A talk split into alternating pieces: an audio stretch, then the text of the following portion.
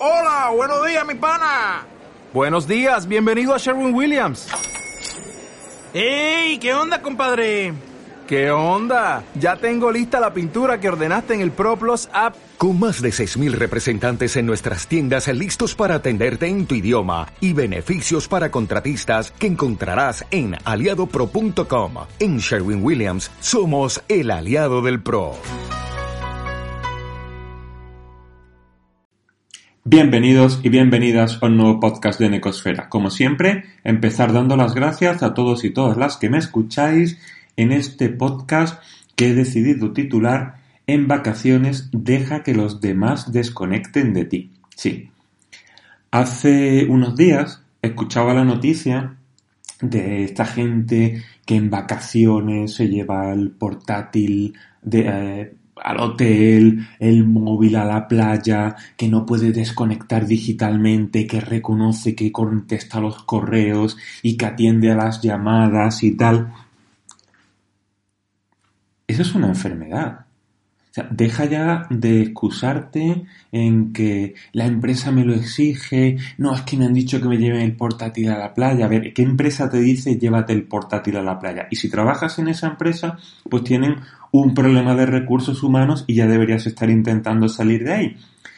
Pero la mayor parte de las ocasiones lo que se esconde es una incapacidad para asumir que tienes una vida fuera del trabajo. O sea, el trabajo es algo que nos ocupa tanto tiempo, le dedicamos tanto esfuerzo, eh, le damos una importancia, al principio le damos una importancia para vivir, ¿no? Pero luego ya es lo que nos da estatus, lo que nos da relaciones, lo que eh, nos permite relacionarnos a otro nivel. Y claro, hay gente que ahora se enfrenta a que tiene que estar 30 días fuera de esa zona de confort, influencia, importancia que tiene y enfrentarse a que tiene ocio, hobbies. Ah, no, no, es que yo no tengo hobbies. Ah, vale.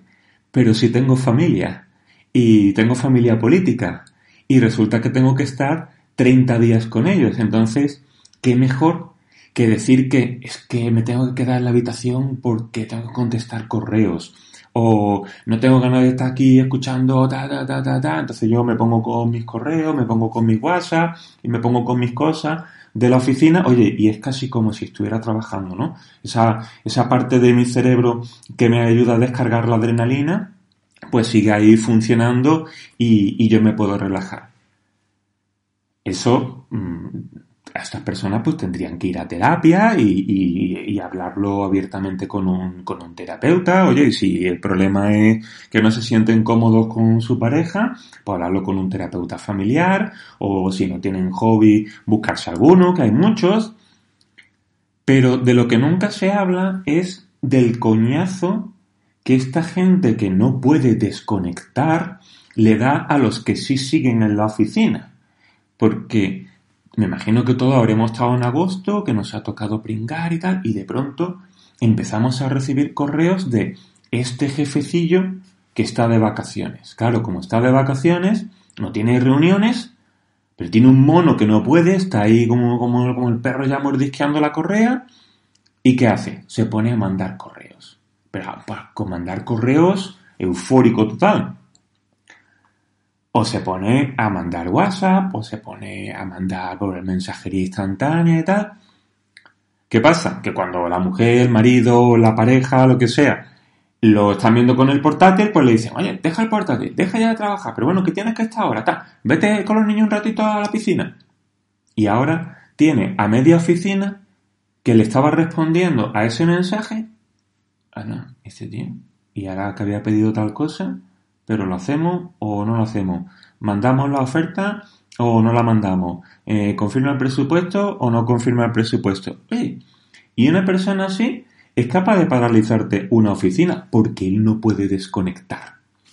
O también a mí me encanta, ¿no? Cuando te cuentan todas sus miserias digitales, ¿no? Es que hay que ver, te vienes a un resort de cinco estrellas y el wifi es una porquería. Me tengo que ir a la recepción del hotel para poder medio conectarme. Ah, pues estupendo. Oye, yo siento mucho que el wifi en tu resort de Punta Cana sea una porquería. Así que estas vacaciones, acuérdate, no te lleves el portátil. Pon el fuera de la oficina en el correo y ya está.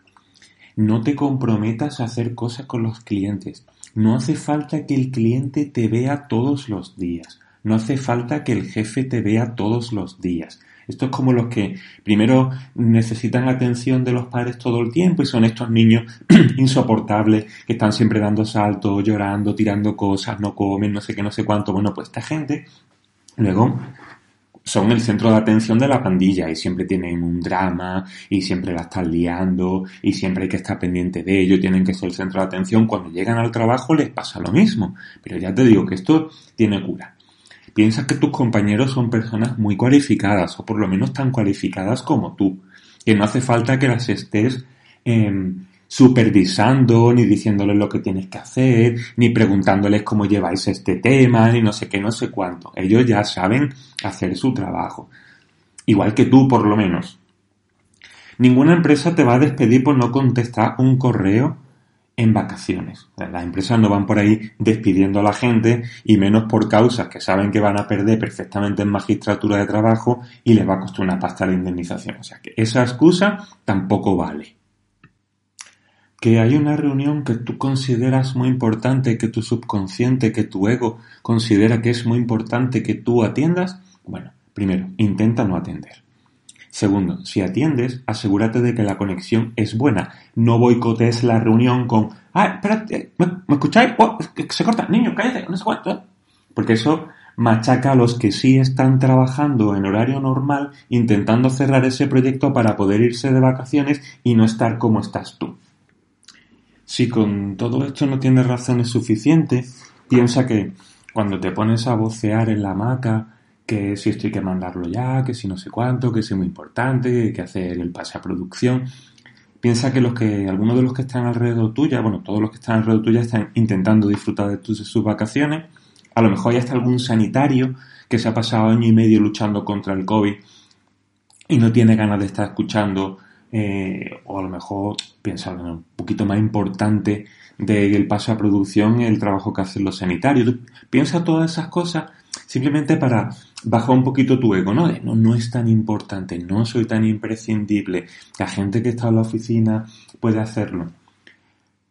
Otra estrategia, te, estoy intentando ayudar, ¿eh? Otra estrategia es eh, un montón de libros de estos de liderazgo, motivación, emprendimiento. Yo me he leído algunos y la verdad es que nunca he sacado nada de ello. Me parece que es toda una verborrea diciendo siempre lo mismo y tal, pero oye, sí que es verdad que como utiliza toda esta verborrea de tecnicismos, muy business todo y tal, oye, pues puedes ir engañando a tu cerebrito pensando que todavía estás en, en la oficina. Eso, eso quizás te, te, puede ayudar. Y bueno, ya si te haces tus fotos para redes sociales al lado de la piscina, aprovechando el tiempo para eh, abrir mi mente y tal, y muchos hashtags de business y creatividad empresarial y no sé qué, oye, pues ya puedes quedar como, como el ejecutivo del año y no estás perdiendo el, el tiempo en las vacaciones. Espero que esto te haya ayudado, que ayudes eh, a los demás a que desconecten de ti, que no has sido capaz, bueno, pues luego cuando vuelvas a la oficina no vengas contando que te vas a divorciar y ahora empieces otro drama y no sé cuánto, porque la familia también, también requiere y, y, merece tiempo, ¿vale? Así que bueno, hasta aquí el, el podcast de hoy. Una vez más, muchas gracias por escucharme y un saludo.